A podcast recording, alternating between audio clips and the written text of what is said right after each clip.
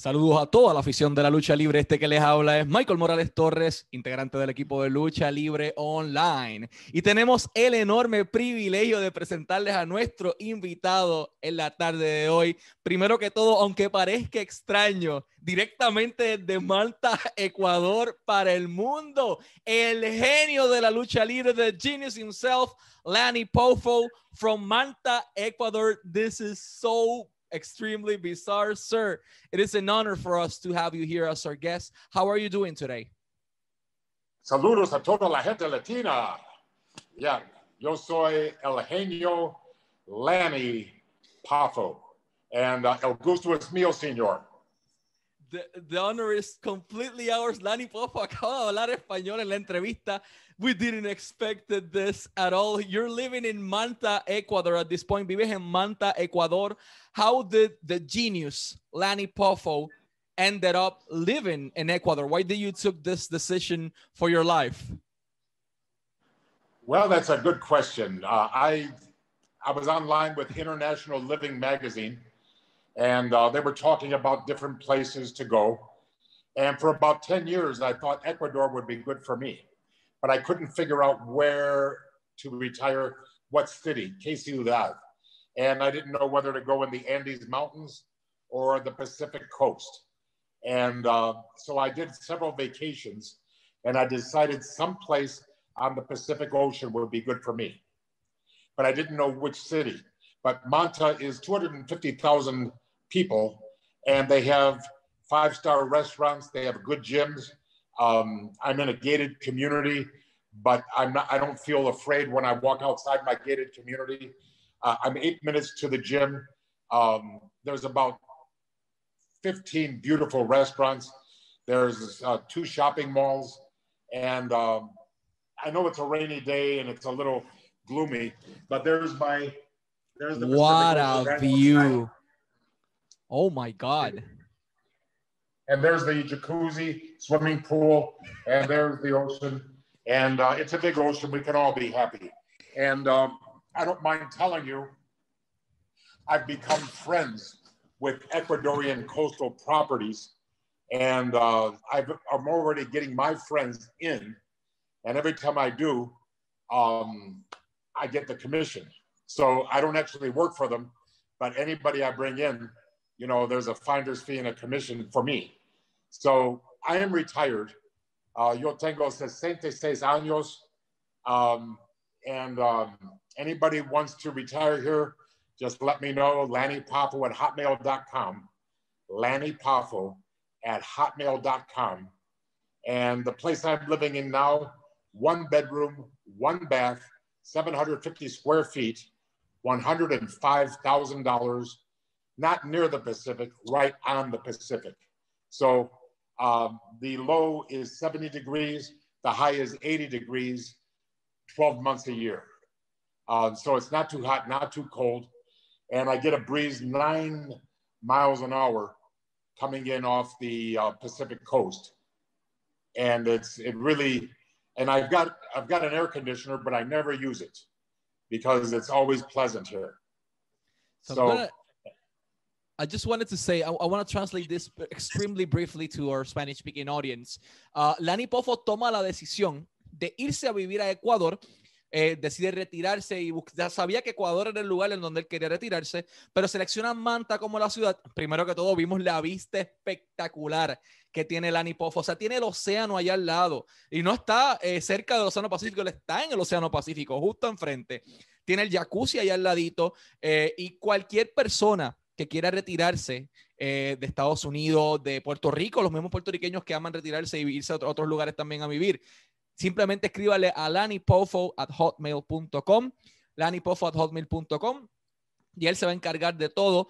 Eh, si usted quiere ir a vivir a Manta, Ecuador, precios muy económicos, como mencionó, un apartamento literalmente enfrente del mar. Esa vista espectacular, un jacuzzi, acceso controlado, una ciudad segura, una tremenda oportunidad. Contacten a Lani, que créanme, no se van a arrepentir. They, they will not regret this.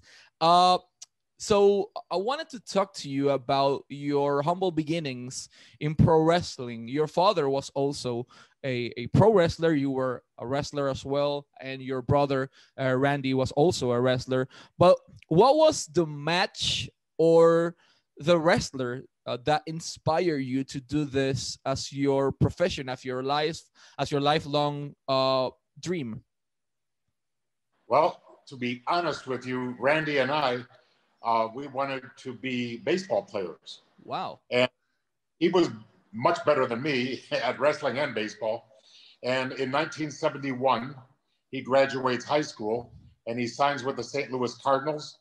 And then he is released years later. And then he signs with the Cincinnati Reds and he is released the next year.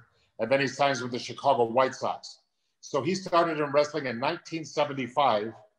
And then 10 years later, he makes his debut in Madison Square Garden. So I think Randy got the last laugh. Yeah, uh, let me translate this to Spanish. Al igual que, que su hermano Randy, Lani también eran apasionados por el béisbol, por la pelota. Eh, Randy, eh, él menciona que Randy era mejor que él en, lucha y en, en, béisbol, y entonces eh, firma eh, con un equipo de Major League Baseball, firma con tres equipos diferentes, eh, tiene una carrera con, con la industria de, del béisbol, vamos a decirlo de esta manera, y posteriormente debuta en el Madison Square Garden en el 85 teniendo teniendo esa última sonrisa, the last laugh. Uh, you work with uh, All South Wrestling Alliance in 1974. Then you moved to the NWA the same year. On your debut match, you team up with your father against uh, a wrestler of the caliber of Lou Thesz and Mighty Igor. How do you felt making your debut, first of all, with your father in your corner, and second of all, against a wrestler like Lou Thesz? Well, when I that's hilarious. I didn't belong in the ring with Lou Thesz. Um, this is like the greatest wrestler of all time. And now I'm, I felt good holding the tag team rope. And then uh, when I finally tagged in, he got me in a wrist lock and boom, took me over and showed me who was boss. So I was, it was definitely not me. But um, what I admired about Lou Thesz is how he, how good he looked for his age and how in shape he was for his age. Now, I would like to say something on my behalf that uh, Yo tengo 66 años and muy guapo, huh? it is true, a handsome 66 year old man. So let me translate that part to Spanish. Eh, cuando Lanny Poffo hace su debut en el 74, eh, posteriormente llega a la NWA en ese mismo año, hace equipo con su señor padre eh, quien luchó también para la NWA, Angelo Poffo. Angelo hizo su debut en el 49, pero él hace su debut contra nada más y nada menos que contra Lou y Mighty Igor. Entonces él dice que él tal vez no pertenecía al mismo cuadrilátero que, que Lou era un hombre eh, que se conservaba en una forma increíble para su edad y que él estaba suficientemente feliz aguantando la soga y posteriormente Lou le mostró quién era el jefe en el cuadrilátero. Uh, let's flash, let's fast forward two years. You team up with this uh, scruffy kid named uh, Randy Poffo in 1976. Uh, how do you felt teaming up for the first time with your brother? Well, he was fantastic. You know, I'm. What are you gonna say? The Macho Man. Before he was the Macho Man, he was not in the wrestling business to just be one of the boys. He was going to the top, and nobody could stop him.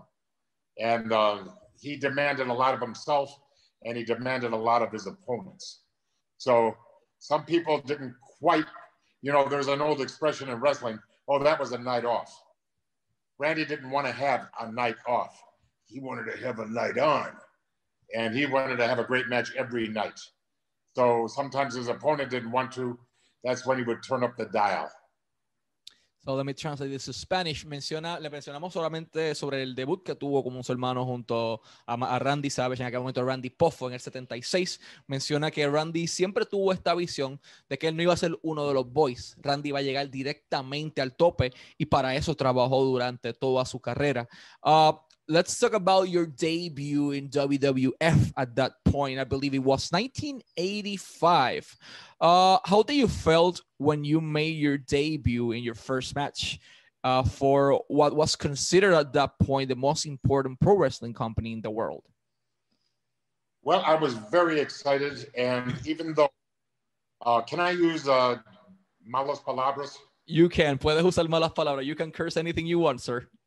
Okay, I just getting permission.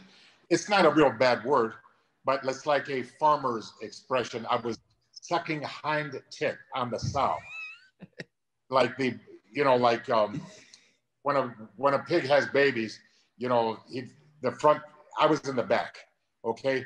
But the thing is, uh, I wrestled people like Terry Funk, Bob Orton Jr., Harley Race, and they won, but they also made me look good because those guys knew how to do that.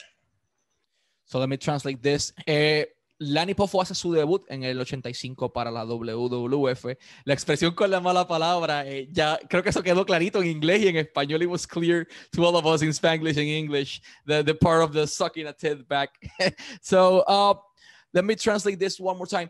Eh, se metió al cuadrilátero con gente como Bob Orton Jr., eh, como el mismo Harley Race, como el mismo Terry Funk, y tuvo la oportunidad de tener una carrera muy fructífera en aquel momento dado en la WWF. Uh, you were there for approximately seven years. How can you describe the creative process in WWF back then? Well, I have to say that um,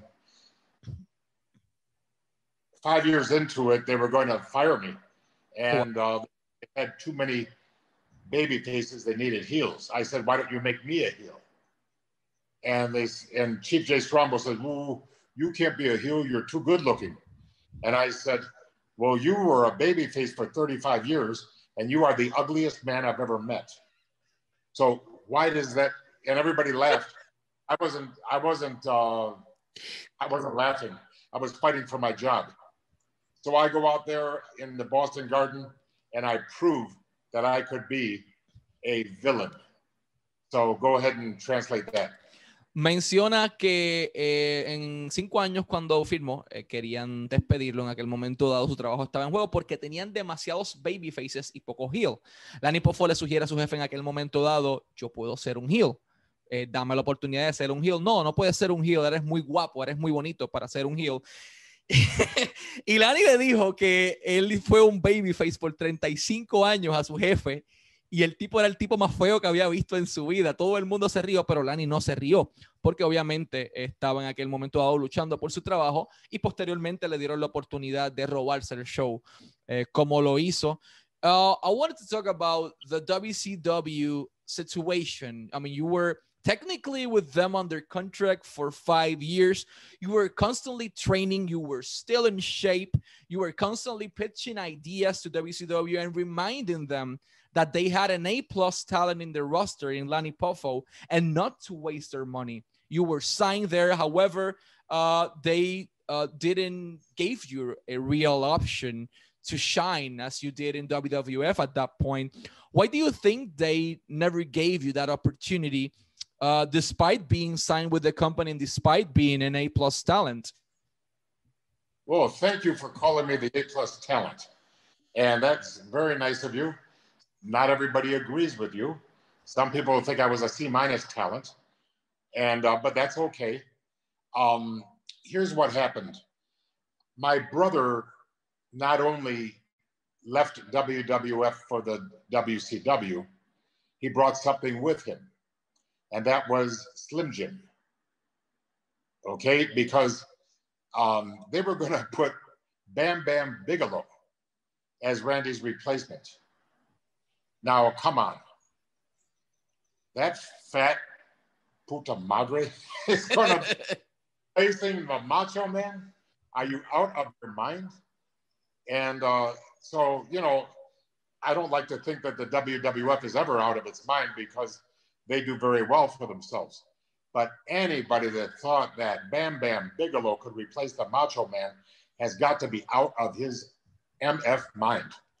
The puta madre. Anyway, Gordo.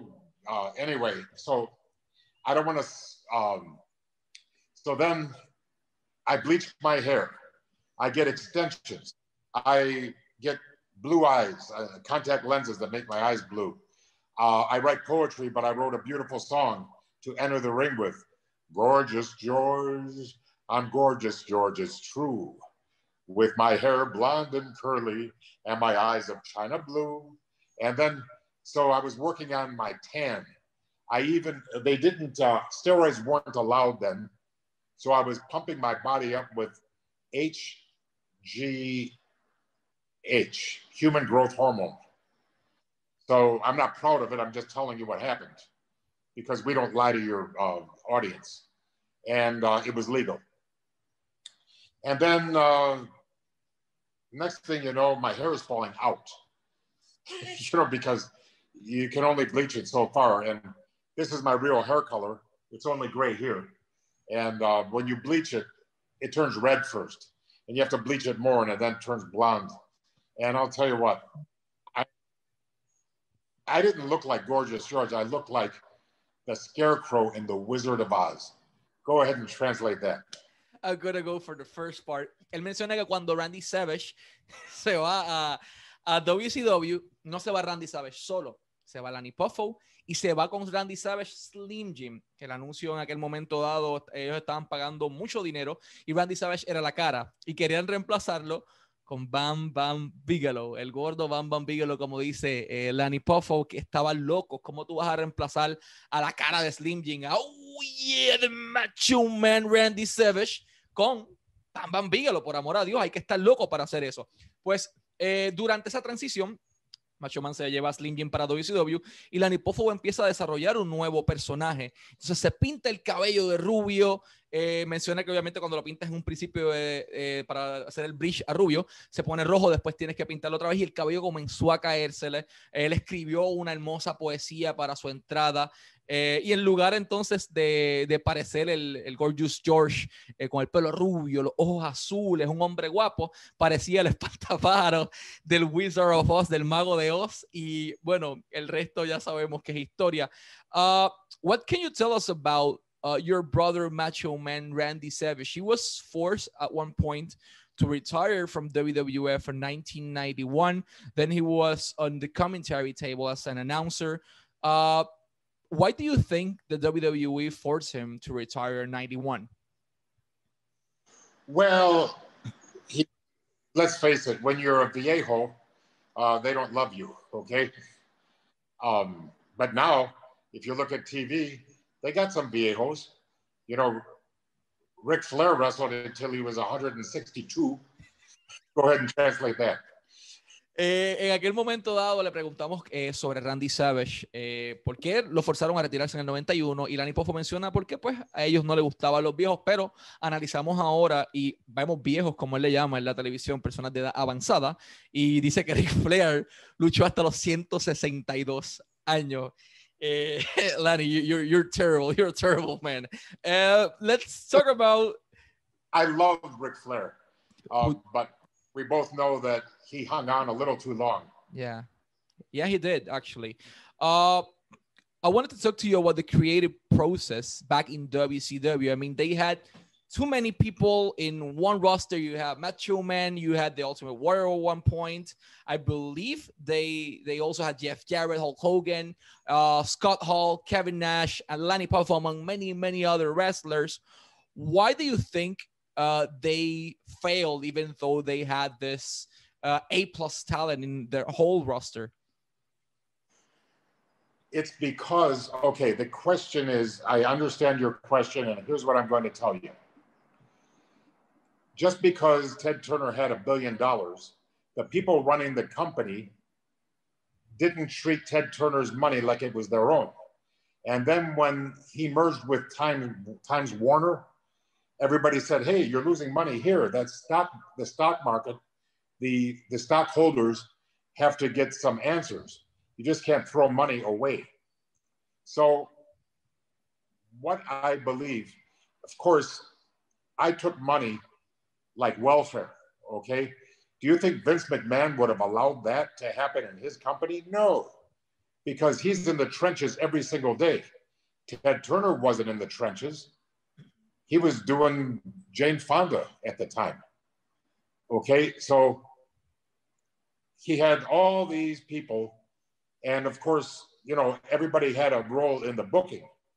Well, um, the people that you mentioned, they didn't care about, like, for example, the Ultimate Warrior.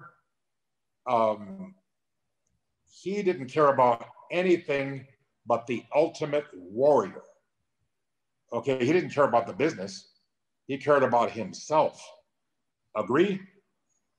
Yeah, I mean, he was he was only behind the money at that point. And let me translate that part to Spanish. Le preguntamos por qué él piensa que WCW falla y es porque Ted Turner, un billonario, tenía personas delegando la responsabilidad que no se preocupaban por ese dinero como si fuese su propio dinero. Ellos estaban invirtiendo, gastando dinero y ni el mismo Ultimate Warrior que solamente se preocupaba por el Ultimate Warrior, ni el mismo eh, Eric Bischoff en su momento dado y el resto de los talentos que estaban allí, solamente se preocupaban por ellos, no por el dinero de Ted Turner lo que es un punto muy cierto. Y eso es lo que eventualmente lleva a, a WCW a la bancarrota Before we do our last question, I wanted to plug in something in Spanish. Lani Poffo, el genio de la lucha libre, tiene su website. Visítenlo, es geniuslanipoffo.com geniuslanipoffo.com y ahí van a poder encontrar fotos, van a poder encontrar videos, mercancía y de todo un poco. geniuslanipoffo.com las camisas las tiene disponibles ahora mismo en prowrestlingtees.com slash lanipoffo prowrestlingtees.com slash lanipoffo. Ahí van a poder encontrar increíble mercancía eh, a través de toda su carrera. Pueden, si ustedes quieren un saludo, si ustedes quieren que Lani Poffo insulte a alguien, un saludo de cumpleaños, una promo, graduación, bautizo, cambio.com slash Lani Poffo, cambio.com slash Lani Poffo, y ahí Lani le va a enviar ese video personalizado de cumpleaños o de lo que usted esté buscando. Y pueden seguirlo en sus redes sociales. Twitter como at Lani Poffo, at Lani Poffo en Twitter y de igual manera en Facebook como Lani The Genius Poffo, Lani The Genius Poffo en Facebook y ahí van a poder encontrarlo y contactar con él constantemente, ver sus luchas, ver sus fotos antiguas, ver imágenes del Macho Man, ver imágenes de su padre eh, y toda esta trayectoria que todavía sigue activa. Sir, last but not least, uh, this is a question I've due to all my, uh, my all our guests. Uh, Bret Hart has answered it, Kurt Angle, among many others. And you are a wise man, and I want to know your opinion. What do you think the pro wrestling industry needs to do in order to attract a bigger fan base compared to what it was when you were wrestling in the 80s and 90s? Oh, preguntas. El finito pregunta. See? Uh, do, uh, do, you want me to repeat my question? No, no, but that was a su finito pregunta is correcto? Yeah, that's my last question. Mi, mi is, that, is, that, is that how you, did I say it correctly? Su última pregunta, finito e italiano. Yeah. Oh, you're, you're, you're half Italian too, right? Sí, italiano. That explains. okay. Anyway, um, well, let me explain why I'm not the best person to answer that question. You want to get a bigger fan base for wrestling, and I don't watch wrestling. So, oh. so uh, the reason I don't watch wrestling is because I'm 66 years old, and in 14 años, I will be 100 años. Okay, I will be 100 years old in, no, I will be 80 years 80. old, 80. I will be 80 in 14 años, and then uh, 20 años entonces, I will be 100. So it's the uh, there's no guarantee I'll make it to 80 years of age. So I don't want to waste my time watching wrestling. I want to live and I want to do fantastic things. I want to travel. I want to go places and do things and, and live my life while I'm still young enough to enjoy it. But to answer your question, what would it take to make the fan base larger? I would say fire all the writers and just bring back the bookers. Okay, say that to the audience. That was strong and I loved it. Uh, primero que todo menciona que él tiene 66 años, en 14 años cumple 80, 20 años luego tendría 100 años, No hay una garantía de que él vaya a llegar a esa edad, así que él quiere disfrutar cada segundo de su vida. Por eso está en Manta, por eso está en Ecuador. Y usted también puede hacerlo, lanipuffo at hotmail.com y este caballero los va a ayudar eh, con esta, si ustedes quieren moverse a Manta, Ecuador. Pero, eh, ¿qué necesita la industria de la lucha libre para salir del hueco del estancamiento en donde está y atraer una audiencia más grande? Despedir a todos los escritores y traer de vuelta a todos los bookers, o sea, gente enfocada en la industria de la lucha libre, como lo era en su tiempo, y es una respuesta excelente. Mr. Poffo, first of all, it has been such an honor for us, sir, to have you as our guest. Uh, we do wish you the best of lucks, not only in your pro wrestling projects, but in life. I mean, I want to be 66 year old, look like that, living in an ocean side with a jacuzzi behind me, with a pro wrestling tee stores and everything. I mean, that's that's what I want to do, man, when I'm 66. So I hope to achieve that at some point. Uh, we wish you the best of luck. Enjoy life, enjoy the ocean, enjoy your jacuzzi, enjoy retirement, enjoy being free. Thank you so much. Okay, muchas gracias. And I wanted to tell you, um, everybody asks me to be on their show. The answer is always no. The reason your answer was yes is because you have a reputation for being polite and professional. These are two things that mean a lot to me. Say that to your audience. Uh, I'm extremely, extremely grateful for your words, sir. Uh, Lanny Poffo menciona que ha rechazado todas las entrevistas eh, que le han ofrecido pero el motivo por el que decidió hacer la entrevista con Lucha Libre Online es porque eh, nosotros somos eh, personas educadas y somos personas amables en ese sentido y para nosotros significa un mundo entero que Lani nos haya dedicado varios minutos de su tiempo. So, sir, uh, to us, thank you so much. Uh, as I mentioned, more than honored to have you here, an A plus talent in your years and a great wrestling mind.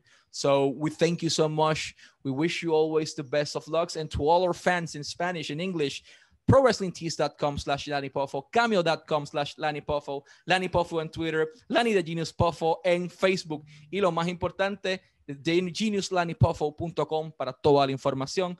Lanny, thank you so much, sir, and always the best of luck. Enjoy Manta, enjoy Ecuador. El gusto es mío, señor. Adiós, muchachos y compañeros de mi vida. And now he sings too. Thank you, sir.